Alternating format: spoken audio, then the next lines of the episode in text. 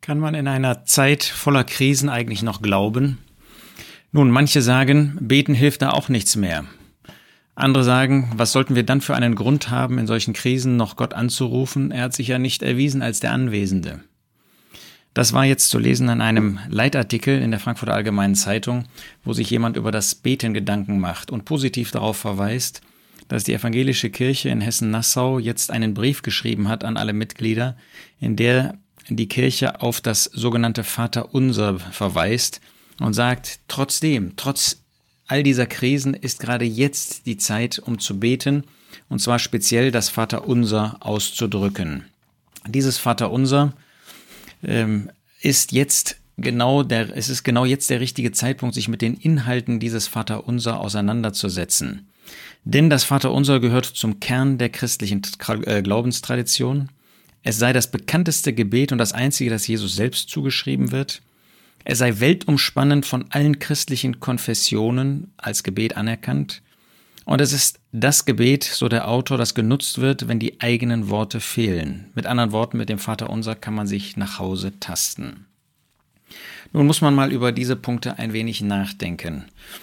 Ähm, das Vaterunser ist tatsächlich ein Gebet, das wir in der Schrift finden. Ist es der Kern des christlich, der christlichen Glaubenstradition? Ja, es mag Kern einer Tradition sein. Die Tradition, die sich über Gottes Wort gestellt hat. Die Tradition, die eine Form angenommen hat, wo viele dieses Gebet sprechen, um nicht zu sagen plappern, nachplappern, ohne sich wirklich mit den Inhalten auseinanderzusetzen. Insofern ist die Idee, sich mit den Inhalten zu beschäftigen, gewiss eine gute Idee. Aber was hat es mit einer christlichen Glaubenstradition auf sich, wenn sie eigentlich nicht christlich ist. Und das ist der Punkt. Das Erste, was wir feststellen müssen oder fragen müssen, ist, ist das Vaterunser christlich? Und die Antwort ist, das kann ja wohl nicht sein. Warum nicht? Weil wir kein einziges Gebet in der christlichen Zeit finden, der Jesus hat ja noch nicht in der christlichen Zeit gelebt, sondern in der vorchristlichen Zeit. Wir finden kein einziges Gebet in der christlichen Zeit, das das Vaterunser ist oder dem Vaterunser ähnelt. Im Gegenteil, das, was wir von Paulus, von Stephanus und von anderen finden, hat mit dem Vaterunser nichts gemein, doch Inhalte, dass es um Gott geht und dass es um das Glaubensleben geht, dass es um Prüfungen geht. Aber ansonsten findet man keinen Vergleich, keine Verbindung mit diesem sogenannten Vaterunser. Das muss doch auffallen. Stephanus war in Krisen, in einer Krisenzeit, aber er hat nicht das Vaterunser gebetet. Paulus hat Krisen erlebt. An keiner Stelle finden wir, dass er auffordert, oder ermutigt, das Vaterunser zu sprechen. Ist es wirklich christlich? Offensichtlich nicht.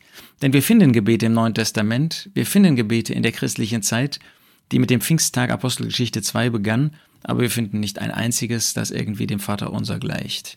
Also weder christlich noch Glaubenstradition, Kirchentradition, das ist recht, aber nicht wirklich Glaubenstradition dann ist es natürlich das bekannteste Gebet, das stimmt, aber ist es das einzige, das Jesus zugeschrieben wird? Ganz gewiss nicht. Wir finden allein in dem Lukasevangelium mindestens zehn Gebete, wahrscheinlich 14 Gebete, von denen wir wissen, dass sie dem Herrn Jesus nicht nur zugeschrieben werden, sondern dass sie von ihm sind. Und das ist schon der nächste Punkt. Die werden dem Herrn Jesus zugeschrieben, als ob es daran Zweifel gäbe, als ob man Gottes Wort nicht vertrauen könnte. Doch wir können Gottes Wort vertrauen und wir sollten auch Gottes Wort vertrauen, dass das, was in der Bibel steht, Gottes Wort ist, weil die Bibel Gottes Wort ist. Und da finden wir eben, dass eine ganze Anzahl von Gebeten niedergeschrieben worden sind, die der Herr Jesus ausgesprochen hat. Also ist es bei weitem nicht das einzige. Es wird ja in der Tat weltumspannend von allen, jedenfalls vielen christlichen Konfessionen gebetet, aber macht es das richtiger? Wenn wir es eben im Neuen Testament ansonsten nicht finden, dann müssen wir doch wohl sagen, das ist nicht das, was wir als Gebet, als Vorlage für ein Gebet wirklich haben sollen. Vor allen Dingen, es ist das Gebet, das genutzt wird, wenn die eigenen Worte fehlen. Ist das wirklich der Fall? Fehlen uns die Worte? Ähm, natürlich wissen wir manchmal nicht, wie wir beten sollen, sagt der Apostel Paulus in Römer 8.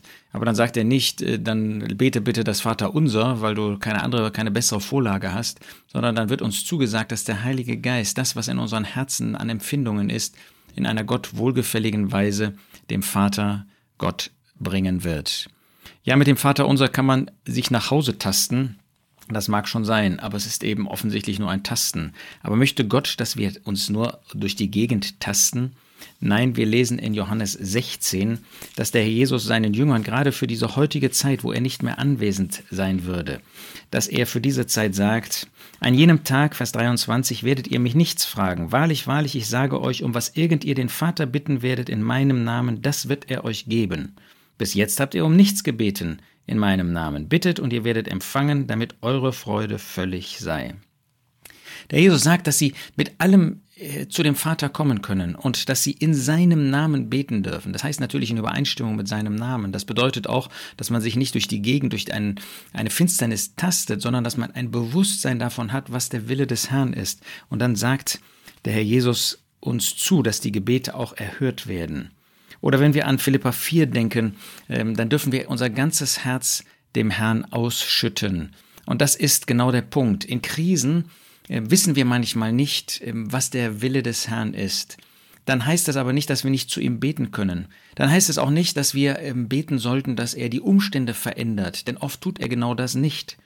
Aber was finden wir hier? Dass er die Herzen derer verändert, die zu ihm beten. Das ist genau das, was wir bei David immer wieder finden. Wenn du dir einen der seiner Psalmen durchliest, dann wirst du immer wieder feststellen, dass er am Anfang in Not zu Gott spricht, dass er die ganze Not seiner Lebensumstände, der Druck, der von außen da ist, ihm schildert. Und am Ende ist auf einmal ein Ausdruck größten Friedens da, dass er sich in Ruhe niederlegen kann, beispielsweise im Psalm 4. Woher kommt das? Haben sich die Umstände verändert? Nein, die haben sich nicht geändert. Was sich aber geändert hat, das ist das Herz von David. Und das finden wir neutestamentlich in Philippa 4 ausgedrückt. Da sagt der Apostel Paulus in Vers 6, Seid um nichts besorgt, sondern in allem lasst durch Gebet und Flehen mit Danksagung eure Anliegen vor Gott kund werden.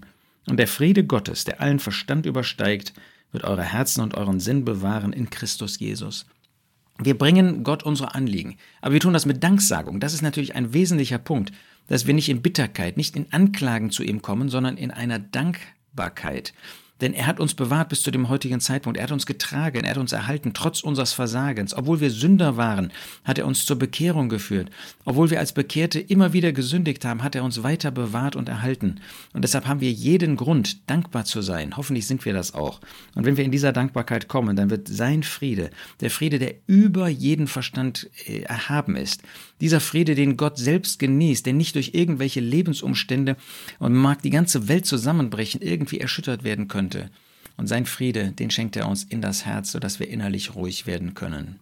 Das wünsche ich dir auch, dass du dieses Bewusstsein hast, nicht irgendwie ein Gebet nachsprechen, nachplappern zu müssen, sondern dass du dieses Bewusstsein hast, der Herr ist bei mir, der Herr hilft mir, der Herr ändert vielleicht nicht die Lebensumstände, aber mein Herz macht er ruhig, dass ich in den schwierigen, in den herausfordernden Lebensumständen weiter an seiner Hand gehen kann, bis der Herr Jesus wiederkommt.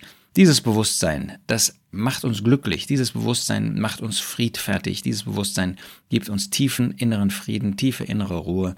Und genau die wünsche ich dir von ganzem Herzen.